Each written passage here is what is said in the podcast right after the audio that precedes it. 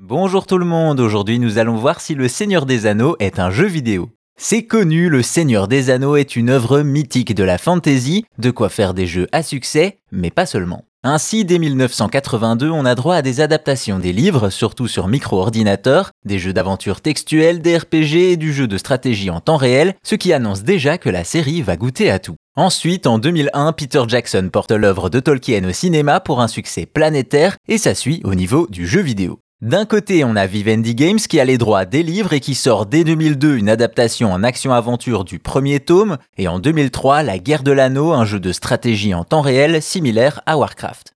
La même année, c'est Le Hobbit qui est adapté en jeu d'aventure, sans grande réussite. De l'autre côté, c'est Electronic Arts qui a les droits des films et sort Les Deux Tours, puis Le Retour du Roi, une formule orientée action beat des où l'on incarne Legolas, Gimli, Aragorn, etc.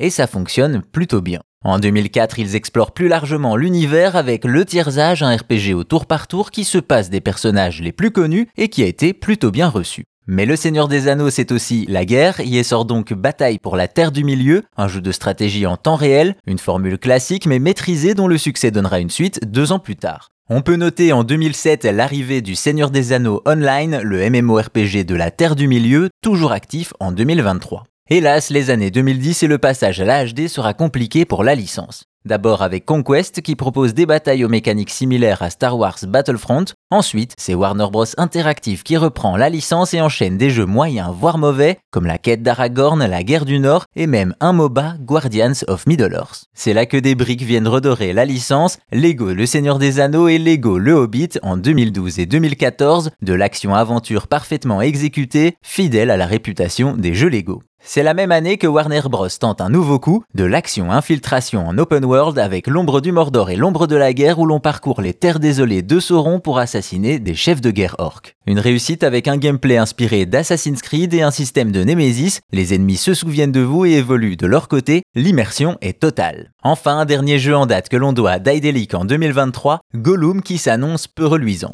Au final, Le Seigneur des Anneaux est un tel monument et une œuvre si riche qu'elle s'adapte à tous les styles de jeu. L'industrie le sait bien puisqu'au total, plus de 50 titres sont issus de la licence et ce n'est pas prêt de s'arrêter. Et si vous voulez plus d'anecdotes sur l'histoire et la culture du jeu vidéo, n'hésitez pas à vous abonner à Chose à savoir gaming sur votre appli de podcast. Merci à vous, portez-vous bien et à bientôt pour d'autres choses à savoir.